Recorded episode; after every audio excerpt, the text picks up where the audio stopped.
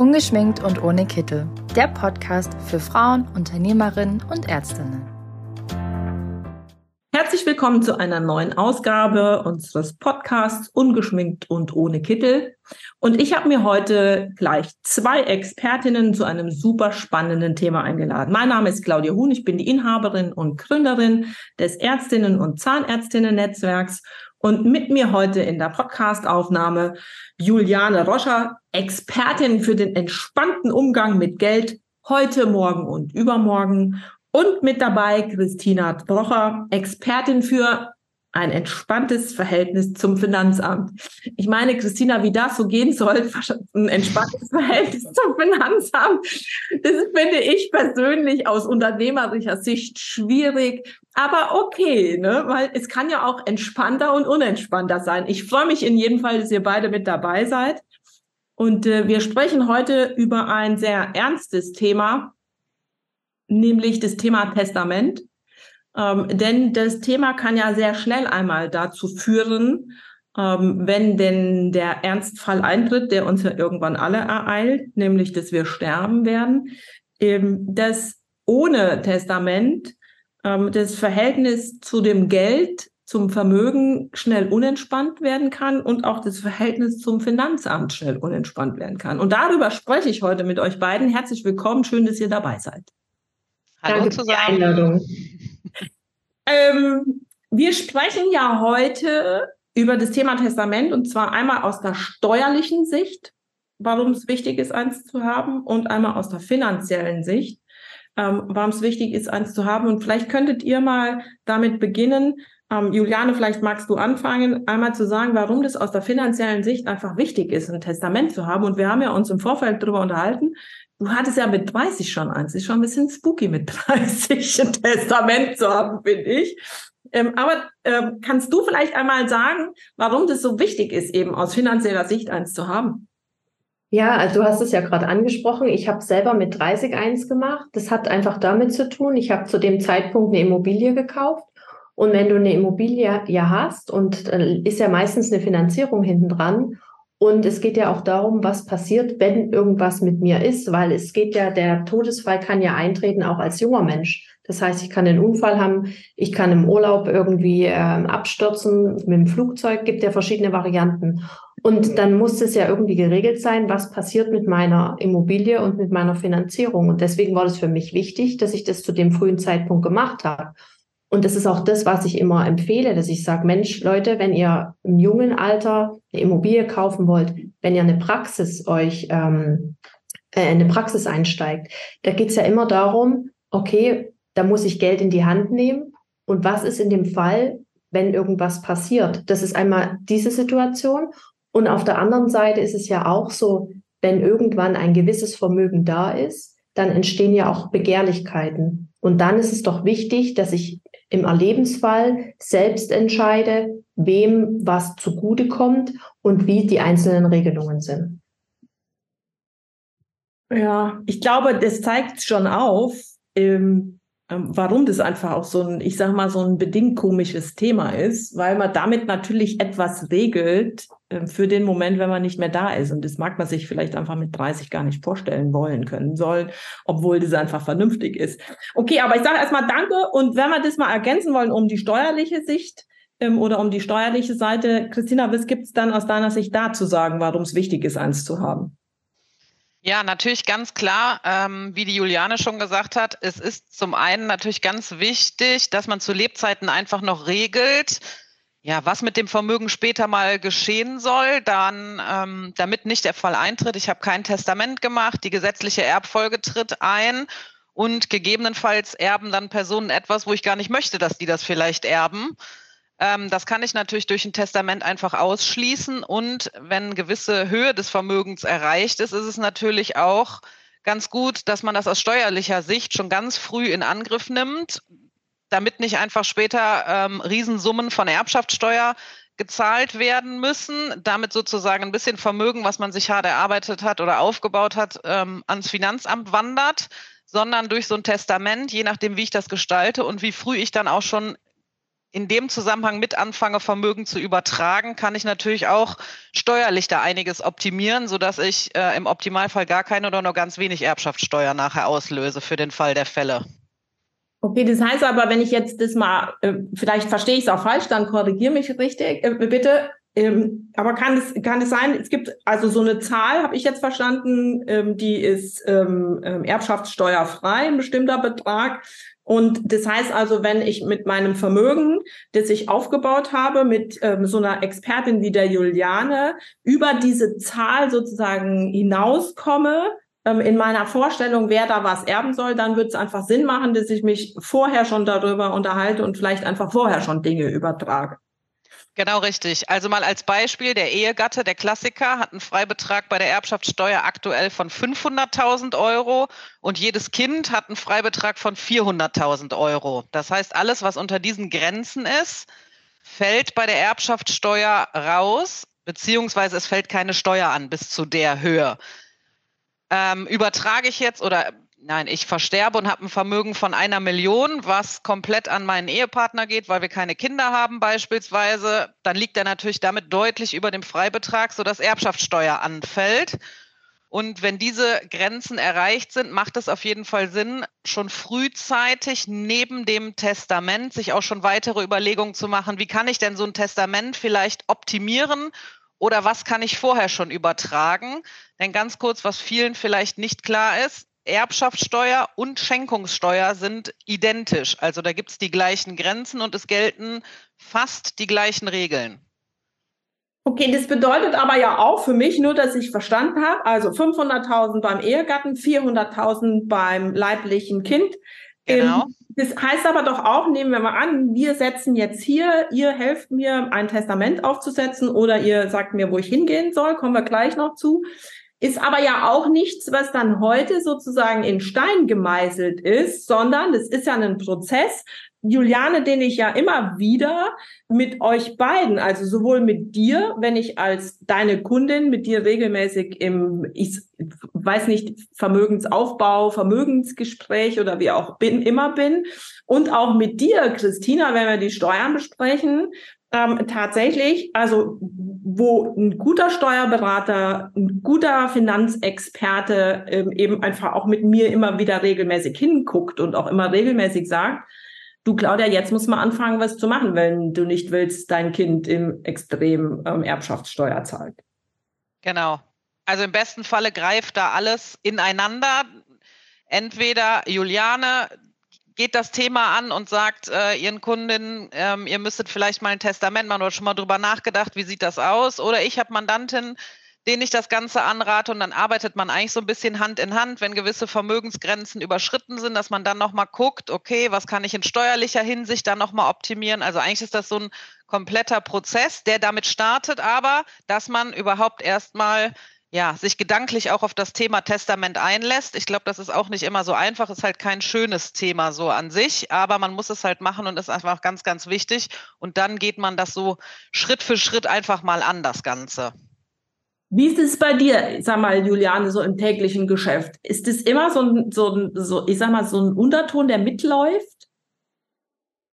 Ja, es ist halt schon so ein Thema, wo keiner so richtig drüber reden will. Weil, wer will schon gerne den, also nee, Ne? Aber es ist halt schon ein Thema, wenn du das im täglichen Leben auch mal erfährst, dass jemand auch stirbt und man rechnet nicht damit. Und es müssen die äh, Vermögenswerte oder auch die Verbindlichkeiten geklärt werden. Und da kann es halt einfach zu großen Problemen kommen. Und das muss man sich einfach bewusst machen. Und das versuche ich auch in meiner Beratung, die Leute einfach darauf hinzuweisen. Ob das dann jeder umsetzt, das ist äh, seine Sache. Aber einfach mal das Bewusstsein dafür zu machen. Wenn ich ein, zum Beispiel, ganz einfach, ich habe mit meinem Partner zusammen ein Konto und der verstirbt, dann komme ich an das Geld nicht mehr ran. Weil die Bank ja erstmal sagt, okay, ähm, da liegt ein Todesfall vor und das muss, muss jetzt erst geklärt werden. Das kann sich über Wochen hinziehen. Das kann aber auch genauso auch mit einem Praxiskonto sein. Was, dann ist das Praxiskonto gesperrt. Äh, die, eine kassenärztliche Vereinigung, die zahlt kein Geld an Nichtmediziner aus. Das sind alles Themen, wo die Leute einfach erstmal so drauf hingewiesen werden müssen, weil sie es gar nicht wissen. Okay, jetzt hast du mich überzeugt oder ihr beide habt mich überzeugt, ich, wir machen ein Testament. Jetzt mache ich, was mache ich, wenn ich noch keins habe? Also wer hilft mir? Was sind die ersten Schritte? Was muss ich mir überlegen? Also ich glaube, als junger Mensch ist es schon mal das Erste, dass ich mich einfach das hinsetze auf ein Blatt weißen Papier und meinen letzten Wille aufschreibe, das dann dokumentiere, gegebenenfalls mit einem Zeugen und dann habe ich das erstmal für mich so für den allergrößten Fall. Das ist so, das glaube ich, das Einstiegsmodell. Und dann gibt es natürlich ähm, auch Sachen, die darauf aufbauen und da kann äh, Christina sicherlich noch ein bisschen mehr dazu sagen. Aber wenn ich, wenn ich dort mal nochmal einhaken kann, das ist ja mein letzter Wille. Ich könnte mir jetzt aber vorstellen, aus dem, allein aus dem bisschen, was wir miteinander jetzt schon gesprochen haben, dass es da ja ganz viele Aspekte gibt, die ich jetzt in meinem ersten Gedanken zum Thema letzter Wille eben gar nicht berücksichtigen würde. Also was passiert mit der Finanzierung vielleicht von meiner Immobilie? Ähm, was passiert mit meinem Konto? Also die Frage ist auch, wer hilft mir, dass ich in meinem letzten Willen auch wirklich alle Aspekte sozusagen, die da wichtig sind, mit aufnehme? Ja, ich glaube, in erster Linie können wir das auch machen, weil wir ja jeden Tag damit zu tun haben, dass wir sagen, pass auf, du hast jetzt das, das und das, schreib das einfach mit rein. Ähm, wie ist das zum Beispiel auch, wenn, wenn minderjährige Kinder da sind?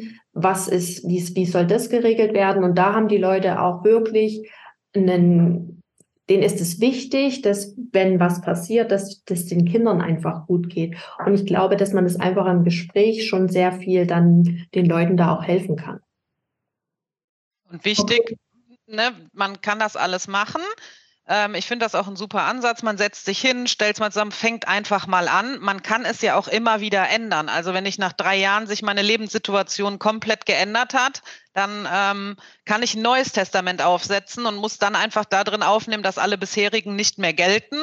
Und so kann ich das abhandeln. Aber ganz, ganz wichtig ist, ich darf jetzt nicht das mit dem Computer runterschreiben, ausdrucken und dann meine Unterschrift runtersetzen, sondern das komplette Testament muss handschriftlich geschrieben sein. Wenn ich das gemeinsam mit meinem ähm, Partner, Ehegatten mache, dann ähm, reicht es, wenn es einer handschriftlich schreibt und beide müssen es aber dann persönlich unterschreiben. Ansonsten gilt es nicht. Und dann, wie Juliane auch sagte, ganz wichtig, ähm, dass irgendwo hinterlegen oder zu Hause irgendwo hinlegen, der Familie geben. Also irgendwie, dass auf jeden Fall, ich würde mal sagen, mindestens zwei Personen wissen, wo dieses handschriftliche Testament liegt und natürlich versuchen, schön zu schreiben, ordentlich zu schreiben, dass es jeder lesen kann. Wir haben schon Fälle erlebt, dann ähm, ja, zieht sich das teilweise über Monate oder Jahre hin, bis so ein Testament dann eindeutig geklärt ist, wie es jetzt gemeint war, weil es nicht ganz klar formuliert ist oder die Handschrift nicht richtig zu lesen ist. Das sind dann alles so praktische Probleme, die einen irgendwann einholen können, obwohl man es ja, obwohl es dann vom Verstorbenen ganz anders gemeint war vielleicht, aber dann nachher sich da zerstritten wird, weil es nicht ganz klar ist, wer jetzt was bekommen sollte. Wenn wir jetzt mal über Pflicht und Kür sprechen bei so einem Testament, ne? Also was sind denn die Punkte, die mindestens geregelt sein, hm, ich sag mal, müssen? Also auf jeden Fall müsste ich mir ja einmal ähm, Gedanken machen, im Vorhinein schon mal, was habe ich für ein Vermögen und ich muss mir klar sein, an wen möchte ich was abgeben. Ähm, wer hat gegebenenfalls welchen Pflichtteil, weil ich mir ja dann auch Gedanken machen muss, wenn ich jetzt sage, alles soll an Person XY gehen. Wie ist das denn dann zum Beispiel mit Pflichtteilen, sprich Kinder, Ehepartner und so? Das ist dann nochmal ja, so ein eigenes Thema, da musste man gegebenenfalls dann auch nochmal ähm, jemanden mit zur Hilfe nehmen, ob man das so machen kann, wie man es sich vorgestellt hat. Und wer man ist denn so ein jemand? Christina, kannst du das sein? Juliane, kannst du das sein? Oder muss ich zu so einem Thema, ich sag mal, ich will, dass irgendeiner in gar keinem Fall auch nur einen Cent erbt? Ich glaube, ich weiß schon, dass das nicht geht. Aber wer kann mir denn bei solchen außergewöhnlichen Dingen, wenn ich heute sozusagen schon was mit irgendwem haben, äh, helfen? Könnt ihr das ähm, tun oder ähm, ähm, muss ich mir dort da jemanden speziellen auch noch suchen? Ja, ich glaube, die sicherste Bank ist einfach nach wie vor der Notar. Ja. Das, wenn du zum Notar gehst, das mit dem besprichst und das dort hinterlegst, weil dann hast du einfach die hundertprozentige maximale Sicherheit, dass es wirklich so gemacht wird, wie du dir das vorstellst. Genau. Okay, aber kommen wir nochmal zurück zu den Pflichtpunkten sozusagen. Genau, also ich liste alles auf. Es gibt vielleicht auch einzelne Gegenstände, bei denen ich sage, die möchte ich ganz speziell an irgendeine bestimmte Person weitergeben. Ein Oldtimer in der Garage oder ein tolles Kunstwerk oder was auch immer. Dann nehme ich das da auch einfach mit auf. Und dann ist es das eigentlich schon im Großen und Ganzen. Und dann würde ich auch immer sagen, sobald es komplizierter wird oder der Umfang größer, wird und man sich auch nicht mehr ganz so sicher ist, wie man es formulieren sollte, dann will Juliane gesagt hat, auf jeden Fall zum Notar gehen, bevor man sich da nachher verstrickt in äh, irgendwelche kompliziertesten ähm, ja, Formulierungen in diesem ganzen Testament, weil es ist ja doch gut, je einfacher das am Ende gehalten ist, desto einfacher ist es dann auch äh, von allen zu verstehen, wenn es zum Zuge kommt. Und ansonsten definitiv würde ich auch immer sagen, zum Notar gehen, dass dann da die komplizierteren Dinge ganz eindeutig geregelt werden können. Was ist denn der Unterschied, wenn ich ein Testament beim Notar mache oder wenn ich das handschriftlich zu Hause in meiner Schublade liegen habe, ohne, ohne dass das jemals ein Notar gesehen hat? Also die, die sind vielleicht inhaltlich beide. Der, klar ist, wenn ich zum Notar gehe, kann ich sicher sein, dass das, was ich da formuliert habe, auch, äh, ich sag mal, rechtssicher ist. Das weiß ich ja nicht, wenn ich das in meinem ähm, Kopf sozusagen da selber notiere. Aber gibt es noch einen anderen Unterschied? Ähm, ja, also wenn ich es beim Notar machen lasse, entfällt später im Fall der Fälle für die Erben die Beantragung eines Erbscheins, weil ich es durch dieses Testament beziehungsweise Erbvertrag, wird es dann auch beim Notar genannt, ähm, damit schon eindeutig, beispielsweise, wenn ich auch eine Immobilie zu vererben habe, geht es ja so an praktische Dinge wie ähm, im Grundbuch muss das umgetragen werden und so weiter. Das kann ich dann mit diesem Erbvertrag, Schrägstrich Testament durch den Notar einfach machen lassen. Habe ich das Testament selber geschrieben in meiner Schublade, Tresor oder sonst wo, dann müssen die Erben später einen Erbschein beantragen. Und es ist tatsächlich so, wenn ich jetzt zum Notar gehe, das Testament machen lasse, äh, bezahle ich da jetzt Geld für, weswegen viele sagen, ach nee, ich schreibe das lieber selber, das Geld spare ich mir schon. Aber wenn ich später den Erbschein beantragen muss und äh, gerade Immobilien sind mit im Spiel, dann ist der Erbschein später teurer, als wenn ich jetzt das Geld in die Hand nehme und dann ganz sicher beim Notar da was aufsetzen lasse schwieriges Thema, finde ich. ja. Also ich finde das inhaltlich total logisch, aber ich finde das emotional ein echt schwieriges Thema. Da kann ich mir gut vorstellen, dass euer beider Mandanten da durchaus, ja, ich will mal so sagen, sich winden, oder? Es ist nicht jeder offen dafür. Und ähm, ich kann es auch verstehen.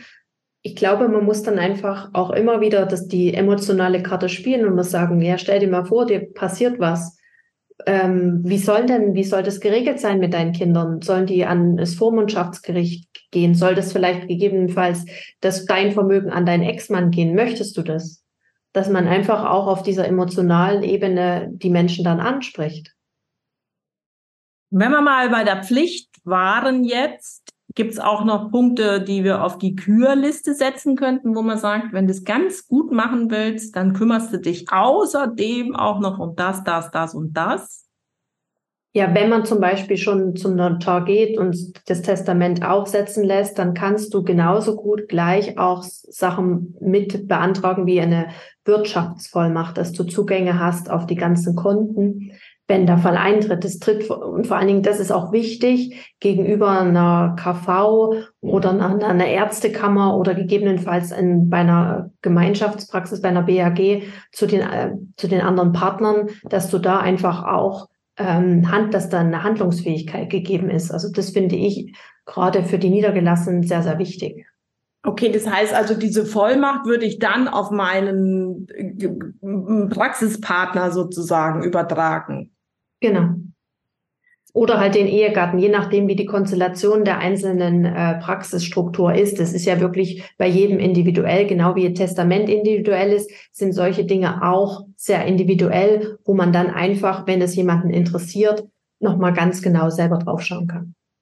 Ja, aber dann komme ich nochmal zu dem Punkt. Also für mich persönlich finde ich, ist der schwierigste Punkt sind zwei Punkte, die ich jetzt verstanden habe, aber vielleicht gibt es auch noch mehr. Das eine ist klar, ich sollte überhaupt eins haben. Aber das zweite ist, und da berichtigt mich, wenn ich falsch bin, wenn ich sage, ich bin willens, eins aufzusetzen, dann könnt ihr beide mir dabei behilflich sein, dass ich in diesem Testament nichts vergesse. Ja. Das ist richtig. Ja, weil, also wenn ich über Testament nachdenke, denke ich jetzt erstmal vielleicht über meine drei Pin Pinunzen auf meinem Privatkonto nach. Mhm. Aber das ist ja jetzt, wenn wir über eine Praxis sprechen und du jetzt gerade eben mal in, eben in einem Nebensatz gesagt hast, die KZV zahlt kein Geld an einen Nichtmediziner aus, muss ja dieser Fall geregelt sein, dass was passiert, wenn ich morgen nicht mehr da bin, wie kann ich dafür Sorge tragen, dass die KZV trotzdem das Geld auszahlt, dass die Praxis, die Mitarbeiter ihren Gehalt bekommen, in der Praxis das erstmal, sage ich jetzt mal, im Vorübergehend weitergehen kann, bis da eine Lösung gefunden ist. Das heißt also, nochmal zurück, ihr beide könnt mir helfen, wenn ich euer Mandant bin, eure Mandantin bin, zu gucken, zu sagen, das muss geregelt werden, das muss geregelt werden, das muss geregelt werden, das muss geregelt werden. Ja. Genau. Und dann können wir das gegebenenfalls halt einfach an den äh, Partner, mit denen man jeweils zusammenarbeitet, auch noch weitergeben, wenn es wirklich sehr dezidiert aufgesetzt werden muss. So, und der nächste Punkt ist, was ich verstanden habe, ist, nur weil jetzt die Juliane das mit 30 geregelt hat, ist es ja etwas, was nicht in Stein gemeißelt ist sondern was ich auch tatsächlich immer wieder, wie ich sage jetzt mal, Vermögensvorsorge, das passe ich ja auch regelmäßig an meine Lebensumstände an, kann ich auch nicht sagen, check habe ich erledigt, ist vom Tisch, sondern das kann sein, dass es für heute optimal geregelt ist und in fünf Jahren packe ich es wieder an, weil es dann anders aussieht. Genau. Ja, auf jeden Fall, weil es kann ja auch sein, oder im besten Fall ist das Vermögen ja gewachsen und sollte äh, dann sein. Ja, sollte so sein. Und dann sind ja vielleicht wieder ganz andere Dinge zu regeln oder andere andere ja, Dimensionen von Vermögen oder dass dann auf einmal die Familie ist gewachsen oder ich weiß, das Leben ändert sich ja auch mit der Zeit, sodass einfach auch andere Situationen eintreten können und man dann einfach sagt, so jetzt möchte ich aber irgendwie ähm, wem anders dann auch noch was vererben oder ja, ich muss dann drüber nachdenken. Das ist dann der Fall meistens, wenn die Mandanten dann zu uns kommen, weil das Vermögen so angestiegen ist, dass ich dann über Freibeträgen bin und man dann auch sagen muss, so, okay, mein letzter Wille ist zwar, ich möchte das gerne so und so geregelt haben, aber ist das jetzt auch steuerlich das Sinnvollste oder wie sollten wir das Testament aufsetzen, damit ich das auch steuerlich möglichst optimal hinbekomme? Und dann ja, dann ist das meistens der Weg bei uns, sodass wir neben allen anderen Dingen dann halt überlegen müssen, wie ich es dann steuerlich einfach am besten machen kann. Okay, dann fasse ich jetzt nochmal zusammen. Erstens, ich sollte ein Testament machen. Genau.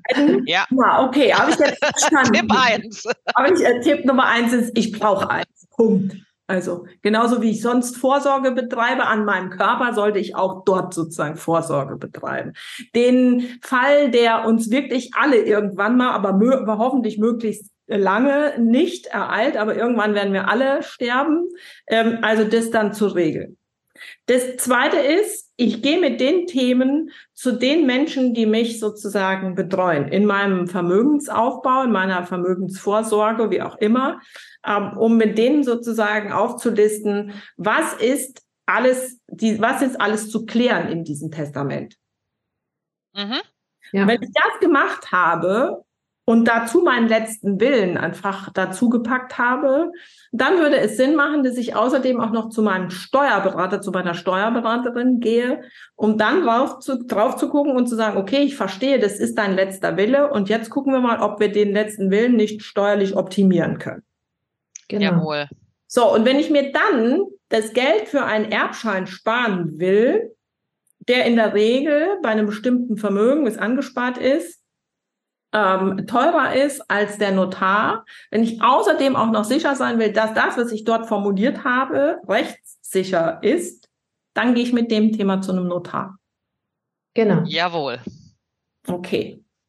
Nehmen wir mal an, ich hätte schon so ein Testament, aber dann könnte ich doch theoretisch auch die gleiche Kurve machen, sozusagen. Also mein Testament, das unter meiner Matratze liegt, so wie du das eben so schön gesagt hast, Jetzt nehme ich das und jetzt habe ich ja die Erkenntnis gewonnen, okay, vielleicht ist es doch zu einfach und zu kurz gesprungen. Das heißt, ich fange an bei dir, Juliane, und wir gucken, das ist das Testament, mein letzter Wille. Das sind die finanziellen Dinge, die wir regeln müssen. Und wenn wir das sozusagen zusammengeschrieben haben, gehen wir zur Christina. Die Christina guckt aus steuerlicher Sicht drauf und im Extrem wird dann entschieden, tu es wieder weiter unter deinen Kopfkissen, ähm, zwar abgeändert. Ähm, oder aber Christina und Juliane ähm, entscheiden im Doppelpack, ähm, geh doch mal lieber zum Notar, weil es wäre weiser, das dort zu tun. Ja. ja, genau. Und wenn du das zum Beispiel beim Notar schon ein Testament hast, dann ist es auch sehr einfach. Dann bekommt dieses Testament einfach einen Nachtrag und wird dann auch so dokumentiert äh, in dem Verzeichnis, was hier, wo das ja dann hinterlegt ist, das Testament. Also auch das geht, selbst wenn man das Testament schon beim Notar äh, hinterlegt hat. Okay, jetzt habe ich das ja sozusagen jetzt mitbekommen. Jetzt ähm, ist es ja so, dass unsere Hörerinnen ähm, ähm, vielleicht die eine oder andere Frage haben. Ich würde jetzt einfach mal auffordern und würde sagen, ähm, ihr Hörerinnen dort draußen mit und ohne Testament, wenn ihr wissen wollt, ob euer Testament so wie es ist, was ihr unter einer Matratze mit der Hand geschrieben habt, sozusagen erst mit der Hand geschrieben habt und es dann unter die Matratze gepackt habt, ähm, dann nehme ich an, können die sich mit dem Thema an euch beide wenden, damit ihr einfach gemeinsam mal drüber schaut, oder? Sehr gerne. Sehr gerne, ja. Wer unsere Expertin für entspannten Umgang mit Geld heute Morgen und übermorgen, Juliane Roscher, oder unsere Finanzamtsexpertin, Tina Roscher, einfach erreichen will, der schreibt eine Nachricht an info at zahnärztinnen-netzwerk.de oder info at ärztinnen-netzwerk.com. Ähm, wir wissen immer, wo die beiden sind und eure Nachricht kommt ganz sicher an. Und sollte zu diesem Thema, sollten noch Fragen sein, noch Fragen offen sein, dann bitte auch an uns, weil wir haben schon in der Vorabrede zu diesem Podcast festgestellt, wir könnten drei Stunden darüber reden. Vielleicht gibt es ja auch jemanden, der sagt, ich mache mal so eine zweite Podcast-Reihe und an meinem Fall können wir einfach mal durchexerzieren, wie ein sinnvoller Workflow zum Thema Testament einfach aussieht und wie am Ende ein sinnvolles Ergebnis aussieht. Ja, habe ich noch irgendwas vergessen zu fragen, ihr beiden Expertinnen? Nee. Also, glaube nicht, nein. Alle weiteren Details müsste man ja. dann, glaube ich, im Einzelfall ähm, klären und das wird, glaube ich, zu speziell. Genau. Gut, ich glaube, es sind schon ein paar wichtige Informationen gefallen. KZV zahlt kein Geld an Nicht-Mediziner ähm, aus. Ähm, ähm, Freibeträge 400.000, 500.000 ähm, und so weiter und so fort. Einfach, wer Ideen, Anregungen, Wünschen, Frage hat, an uns. Ähm, wir freuen uns. Und dann sage ich an dieser Stelle herzlichen Dank an euch beide, dass ihr ähm, euer Wissen mit uns geteilt habt. Vielen Dank. Vielen Dank.